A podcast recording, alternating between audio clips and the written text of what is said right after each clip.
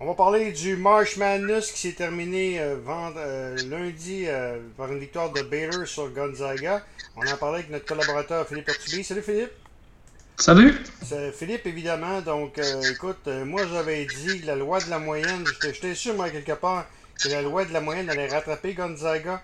Euh, finalement, ils, ont été jusqu'au jusqu'au Final Four, pas vraiment inquiétés. Par contre, ça a tout pris pour battre UCLA en prolongation.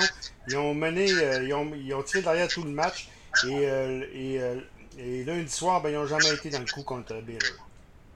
Exact. Tu le voyais déjà dès, dès le match du Final Four, donc à la, la demi-finale contre UCLA. Là. Gonzaga avait des problèmes en défense à arrêter UCLA. À tous les coups, là, il réussissait à se rendre au panier ou à, marquer. Puis là, ben, on s'est dit crime contre une offensive aussi dominante que Baylor. Euh, moi, déjà, la finale, là, euh, j'étais assez convaincu que Baylor allait gagner ça. OK. Et, Baylor, euh, contre, contre Houston, ils n'ont vraiment pas été, ils ont vraiment pas été également euh, menacé non plus. Là. on dirait que plus l'équipe, plus ça avançait, plus l'équipe euh, jouait mieux. Oui, oui, vraiment. une, belle progression. Là. Tu sais, on parle de progression annuelle, là, Baylor, là, ils en ont perdu deux durant l'année. Là. Hmm. Puis euh, je pense que contrairement à Gonzaga, ils ont eu de l'adversité, ils l'ont eu un peu plus difficile. Ils sont arrivés dans le tournoi, ben oui, quand même, ils ont bien fait ça, mais pas à le top. Puis, euh, au fur et à mesure, là, se sont donné confiance contre Wisconsin. Villanova, euh, c'est assez, assez aisé aussi, là, une dizaine de points. Euh, par la suite, là, c'est là que le vrai défi commençait. Puis, ils ont passé au travers Arkansas et Houston, Alors, vraiment, comme tu l'as dit, plus le tournoi avançait, plus Baylor gagnait en confiance. Puis, plus le trio, là, Butler, Tig, Mitchell était dominant. Là, moi, ça fait longtemps que j'écoute l'NCA. Danny, là, ça fait longtemps que j'ai pas vu une équipe aussi agile en défense. Il touche, il touche au ballon à tous les coups. C'est possible de dribbler contre Butler. Puis, euh, excuse Butler contre Baylor. Puis euh, de l'autre côté, il lui lançait trois points incroyables. Oui, effectivement. Tu retiens quoi du March Madness? C'était quand même un beau March Madness. On a vu quand même euh, Loyola Chicago se rendre quand même assez loin. Euh, une université qu'on n'avait pas entendu parler, Oral Roberts également.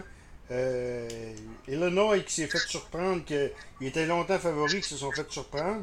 Donc, euh, tu retiens quoi de ce March Madness-là? Ben, c'est le March Madness où il y a eu le plus de upsets en première et deuxième ronde de toute l'histoire des March Madness. OK. déjà en partant, ça veut dire que la parité dans la ligue, dans la NCA, était plus forte que jamais là, pour que des équipes 11, 12 puis 13 de même gagnent. Mmh. Les séries qui étaient 11 qui, étaient, qui se sont rendus jusqu'au Final Four. Là. Puis qui ont ben, failli se rendre jusqu'à la finale du March Madness. Là. Et euh, Syracuse là, était ranké 11. Là, et même s'ils ont perdu contre Houston, là, ils ont quand même très bien fait ça. Euh, on parle de, de, de, de USC euh, qui était rendu 6, qui, qui, ont été sortis là, de, vitesse par, euh, par Gonzaga. Euh, écoute, même à, Abilene Christian qui s'en va gagner son premier match contre Texas. Texas était numéro 3. C'est un 14. Écoutez, là, euh, pour vrai, ça prend une parité d'une ligue euh, comme ça, la NCA. Puis c'est ça qui était beau à voir cette année.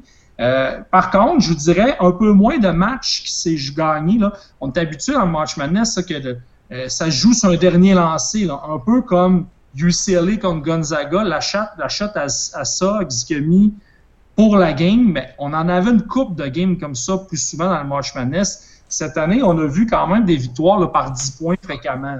Oui, effectivement. Euh, donc, on, va surveiller ça. De, donc, c'était quand même un, beau, March Madness. Il y avait deux Québécois qui, ont participé, Quincy Guerrier, euh, qui a annoncé, euh, je vais essayer de l'avoir en entrevue, je devrais l'avoir en entrevue d'ici une semaine, qui a annoncé qu'il s'en allait dans la, dans la NBA. Est-ce que c'est. Euh, est-ce que tu penses que c'est un. C'est la bonne année pour que Quincy Guerrier passe euh, dans la NBA? Ben, ce qui se passe avec Quincy, là, un peu euh, comme bien les joueurs essayent de faire, un peu comme d'autres d'autres Québécois ont essayé, là, ils, se déclarent sans prendre prendre argent. Autrement dit, c'est qu'ils restent éligibles à rester. Mais tu sais, je te cacherai pas que les performances à Quincy lors du March Madness, euh, il a super bien fait ça lors du premier match contre San Diego State, le Quincy. C'était vraiment bon. Même West Virginia quand même aussi. Mais euh, contre Houston, là, c'est un fantôme. on ne l'a pas vu sur le terrain, mais pas du tout. Euh, trois points, je pense. à peine, là, je pense. Mais tu sais, Quincy ne fera pas la NBA grâce à ses lancers de trois points. on comprend. il faut, faut qu'athlétiquement, il se démarque plus que ça. Il faut qu'il fasse la différence. Là, euh, euh, justement, qu'il soit capable d'étirer le terrain en lançant du trois points, qui dérange en défense, qui, qui slash, puis qui puisse terminer à l'anneau sur des putbacks. Euh, c'est un peu le genre de game qui doit se travailler. Moi, je serais très surpris qu'il soit réclamé là, au draft. Il euh, faut vraiment qu'une équipe croit son potentiel. Puis ça va être en deuxième ronde. Là, ce ne sera pas un choix. Il dans l'NCA également. C'est ça que c'est pas réclamé, je pense. Exact. Mais en même temps, c'est une bonne année parce que le, le draft est très, très faible hein, cette année. Euh, euh, c'est vraiment une, une, des moins bonnes années, là, le niveau du draft de l'NBA cette année. Ce qui fait que s'il y a une chance de se faufiler, euh, c'est cette année ou jamais quasiment. OK.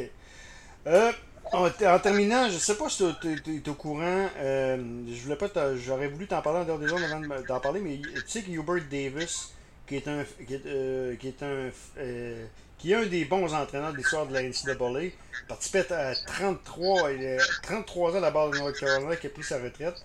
Euh, c'est un autre monument qui s'en va. Hein? Roy, Roy Williams, Roy Williams, Hubert Davis, c'est lui qui va le remplacer, excuse-moi. Exact, ouais. Roy Williams, oui, écoute, moi j'ai lu son livre à Roy Williams, Hard Work. Là. Si vous avez la chance de, de, de, de lire ça, c'est assez incroyable. Euh, oui, c'est tout un monument. Le, le, le, gars a fait deux clubs. Là. Il a fait Kansas. Mm. Ben, il a commencé comme adjoint UNC. Il est parti entraîneur-chef à Kansas où il a gagné, où il a coaché d'ailleurs, euh, euh, voyons, pas Paul George, mais celui-là qui était, qui est annonceur en ce moment ESPN, qui malheureusement qui a été mis dehors. voyons, je cherche son nom, crime. non, je connais juste Dick Vitale comme analyste à ESPN, c'est pas lui. Non, non, non. Euh, voyons, Colin. Euh, il, il, joue pour les Celtics de Boston. C'était le meilleur joueur, ça va être un Hall of Famer. Euh, c'est vraiment un blanc de mémoire que j'ai en ce moment. Mais euh, dans le fond, ce joueur-là a joué pour à Kansas. Puis là, il a bougé pour UNC. Puis écoute, à UNC, il a mis en place à nouveau un programme gagnant. Là, parce qu'il a gagné à Kansas, il a gagné à UNC partout ce qu'il va, il, est incroyable. Le joueur, je me reviens, Paul Pierce. Ah, Paul Pierce, Paul Pierce qui, euh, qui, a joué pour lui là, à Kansas. Euh, ce qui fait que là, ben, avec UNC, il a gagné. Euh, donc, tout un monument qui s'en va là, dans la même trempe que les coachs K, là, même si c'est pas. John Whedon, Bobby Knight. oui, il, est dans, il, est, dans la même ligne que ces coachs-là. -là, c'est vraiment des, des, des, des monuments. Philippe, il me reste qu'à te remercier euh, pour ta collaboration durant le March Madness. On va reprendre ça l'an prochain, c'est sûr et certain.